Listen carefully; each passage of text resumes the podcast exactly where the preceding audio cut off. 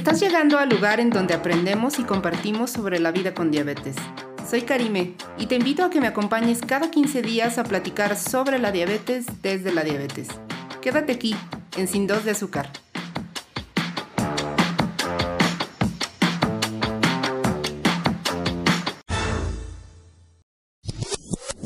Advertencia. Las opiniones, experiencias y comentarios presentados en este espacio son de índole personal y no reemplazan el consejo médico formal.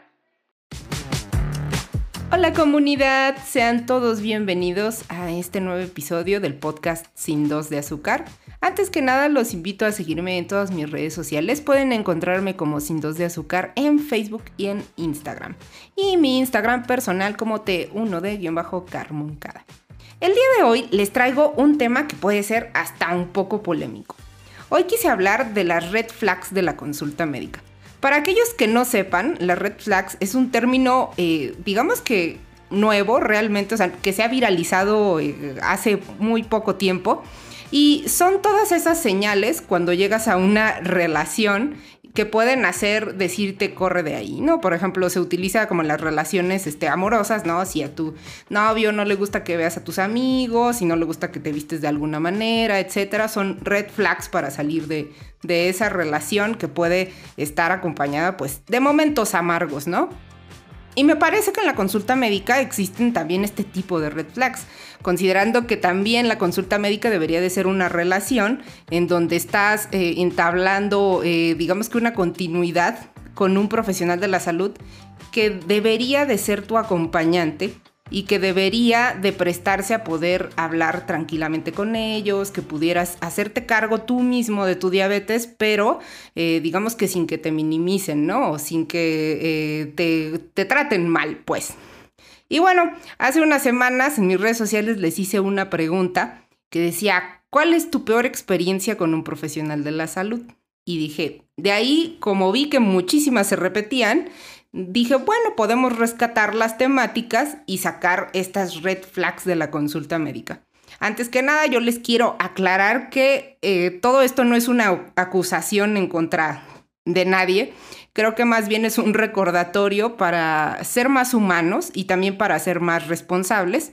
Eh, esa importancia de responsablemente escoger a los profesionales de la salud que nos van a acompañar en la consulta médica. Pues esto implica sentirnos cómodos con quienes nos van a ayudar a llevar nuestra, eh, el tratamiento de nuestra diabetes.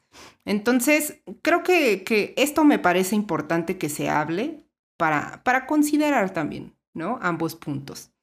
Y bueno, saltando de nuestras anécdotas, creo que la más la más eh, que se repitió fue la del fatalismo, ¿no? Creo que esa es una gran red flag. Si tú llegas a una consulta médica y te acaban de diagnosticar con una enfermedad como la diabetes tipo 1, eh, pongamos un ejemplo, pero cualquier otra enfermedad que sea crónica o autoinmune y un médico te reciba con un no vas a durar vivo tantos años o vas a terminar muriendo o la gente que tiene tu enfermedad se va a morir. Creo que esa es una de las red flags más grandes y las que tienes que decir, corre, ¿no? Eh, creo que es este... Es aterrador que después de 100 años de, de por ejemplo, poniendo como ejemplo la insulina, de la invención de la insulina, de que sabemos que antes de la insulina las personas con diabetes tipo 1, pues sí, sí llegaban a morir porque eh, digamos que no había un tratamiento para ellos, ¿no? Pero dice 100 años después, cuando hay tantos tipos de tratamientos y que un médico llegue y te eh, reciba en tu diagnóstico con una esperanza tan fatalista para tu vida, pues es algo que obviamente te daña. Si de por sí es difícil llegar a la aceptación en el diagnóstico, eh, pues esa aceptación quizás se, tarde más por ese médico que te dijo vas a morir y, te, dictó tu sentencia de, muerte con, con, vivir con diabetes tipo 1.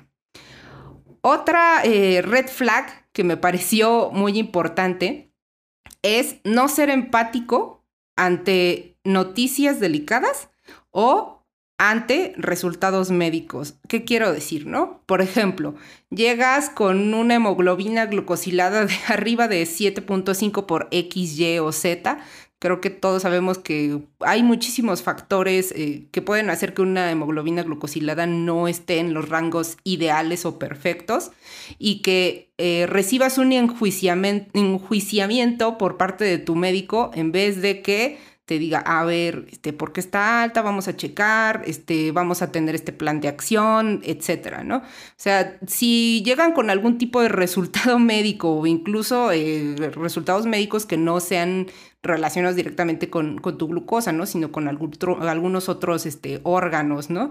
Eh, y, lo primero que sea, no así como de, no, traes mal tus resultados, este, del riñón, no, ya, vas a perderlo, ¿no? No, claro que no, o sea, siempre buscar eh, segundas opiniones, ¿no? Y, que sea sobre todo lo más flexible posible, o sea, no irnos, este, no quedarnos con esas malas ideas de decir, soy un mal paciente, soy una mala persona, lo estoy haciendo mal, no, sino buscar que, bueno, algo no está yendo bien, pero vamos a indagar en, en, qué podemos hacer mejor para que te vaya mejor, no, no enjuiciarte y quedarte ahí. Otra de las grandes red flags y que también hubieron muchísimos comentarios fue el de educar con miedo. Incluso vi una, vi una que, que un médico le sacó este, fotos de amputaciones, etcétera, y le dijo así vas a terminar, eh, o esto te va a pasar si, si sigues haciéndolo así mal.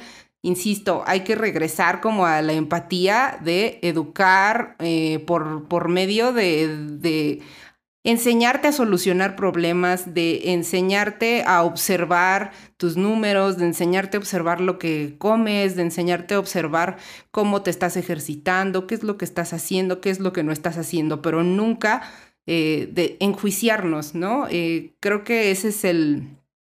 Esa es como la gota que derrama el vaso, ¿no? Cuando se te está enjuiciando y existe como esa figura de autoridad total sobre un tratamiento de una enfermedad que estás padeciendo tú mismo, creo que esa es una gran red flag para huir de la consulta médica. Otro que me pareció bien importante y, se me hace muy, muy difícil eh, y muy complejo, porque creo que con el paso de los años hemos observado que cada vez se da más atención a este tipo de tratamientos multidisciplinarios en la, en la diabetes, ¿no? No solo es el médico, no solo es yo, yo, el endocrinólogo que sabe, no, sino también yo, el endocrinólogo, con ayuda del nutriólogo, con ayuda del psicólogo, con ayuda del el educador en diabetes, etcétera, vamos a hacer que tú puedas llevar tu tratamiento, ¿no? Y me tocó ver varios comentarios de gente que decía así de, no, yo le dije que quería ir con un nutriólogo y él me dijo, no, yo, yo te puedo mandar esta dieta porque yo sé, yo sé lo que tienes que comer, no vayas a ningún lado, quédate conmigo, ¿no? Creo que también esa es otra gran red flag eh, que, que quizá el, médico se quede con sus propias eh, creencias y sus propios conocimientos y no te deje ir a indagar más, ¿no? Como ese miedo de no voy a soltar esta información, yo soy el que manda, ¿no? Creo que, creo que esa idea de yo soy el que manda es muy, muy difícil porque a fin de cuentas quien vive la enfermedad nuevamente somos nosotros mismos. Otra gran red flag que ignore o minimice tus malestares. Este me salió mucho y además fue mi anécdota personal.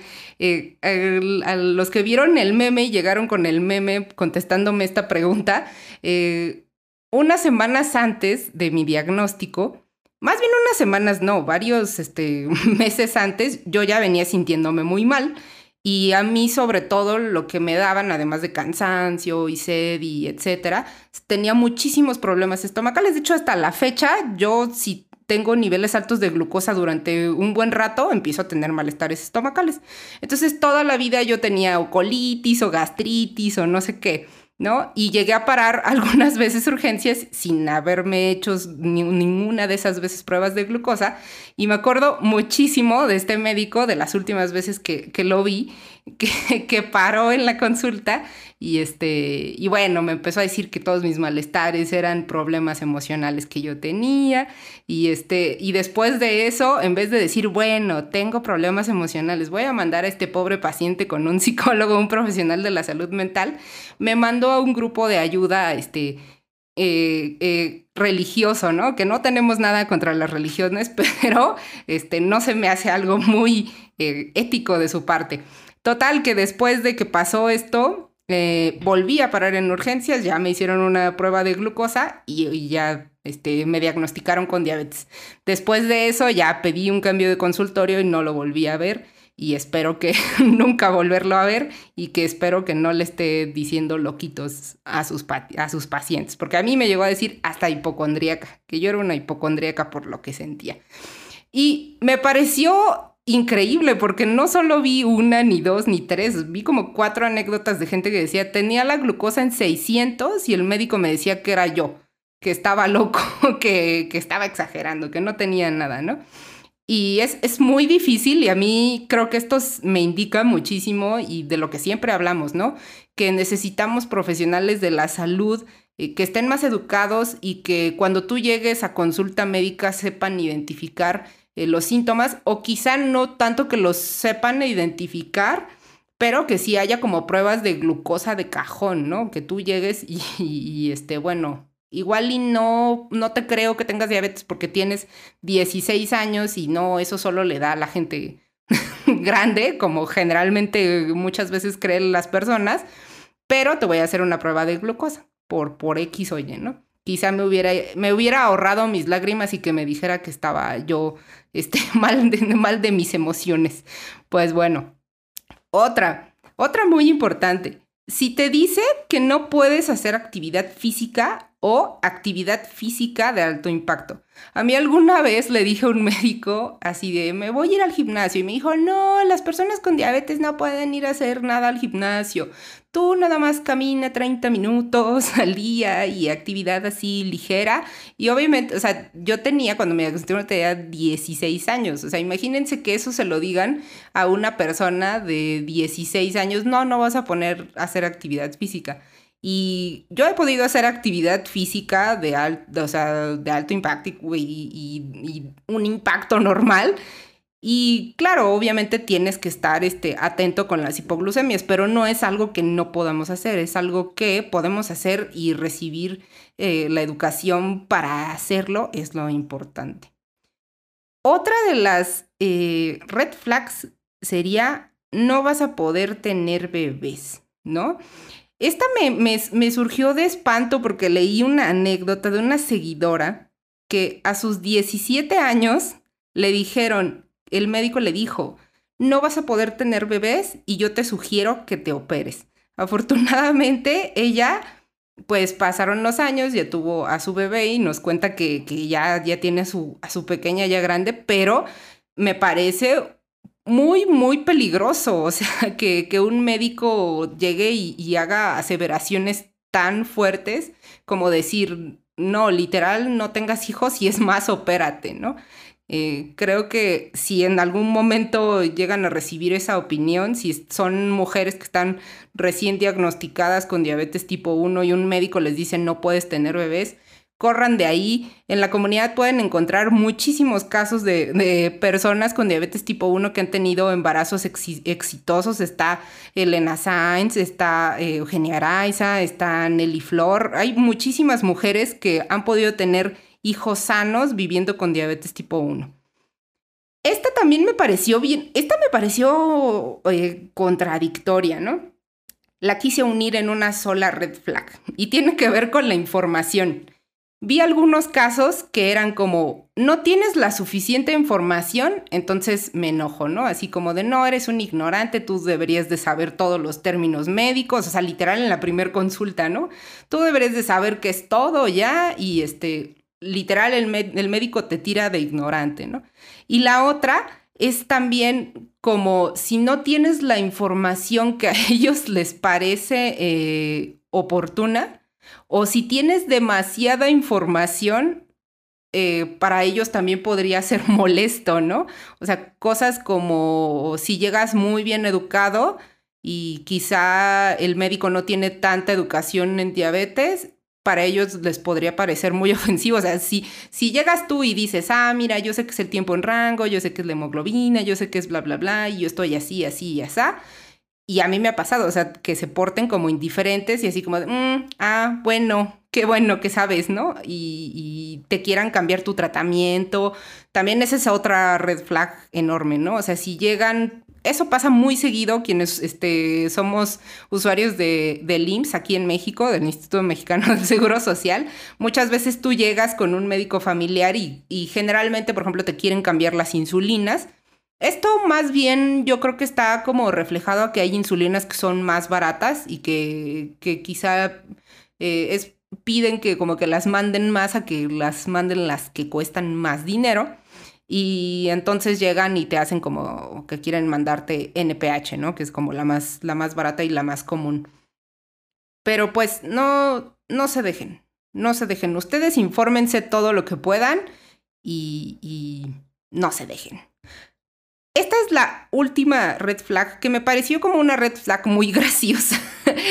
como cuando un profesional de la salud te dice, no parece que tienes diabetes esta es, muy confusa para todos nosotros siempre, porque es como, no parece que tienes diabetes. Y una persona que tiene diabetes, ¿cómo debería de verse? Porque yo también conozco gente, obviamente yo sé que lo están diciendo porque eh, generalmente las personas con diabetes tipo 2 tienen mucho sobrepeso, etc. Pero yo conozco personas con diabetes tipo 2 que no tienen mucho sobrepeso y que también son atletas y que también hacen ejercicio.